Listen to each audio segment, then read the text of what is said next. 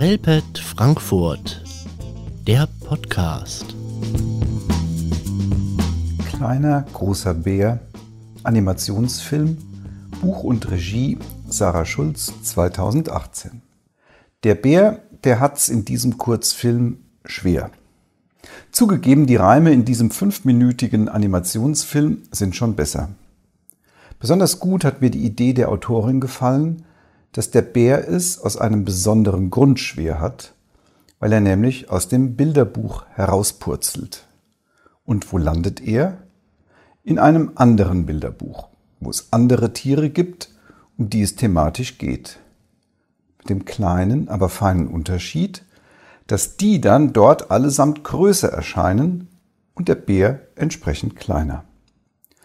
Aber seine Sprüche bleiben dieselben furchteinflößende Zähne, schärfste Krallen, mächtigste Figur. Das beeindruckt den nun übergroß erscheinenden Spatz kaum. Er verpasst ihm einen Flügelschlag und schon kullert der Bär ins nächste Bilderbuch. Und so geht es weiter bis zum Ende, das hier nicht verraten wird. Nur so viel, man kann als Zuschauer nicht nur lernen, dass auch der größte Angeber irgendwann einmal zur Lachnummer werden kann und dass man keine Angst vor Wichtigtouren und Grobianen zu haben braucht. Man könnte aber auch mal den Bär als Identifikationsfigur nehmen und herausfinden, wie es um die eigene Bescheidenheit bzw. Unbescheidenheit steht.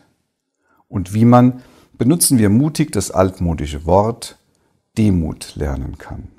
Das Losungswort dieses Films heißt für mich herausfallen. Hier wird es ja ganz wörtlich genommen, aus dem Rahmen fallen.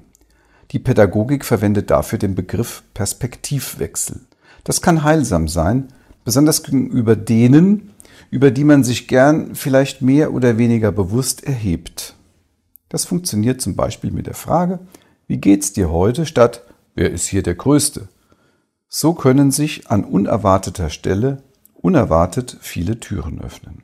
Sie sehen, der Kurzfilm eignet sich sogar für Erwachsene, aber eben auch für die Grundschule und alle, die bisweilen etwas zu ängstlich und eingeschüchtert durchs Leben gehen.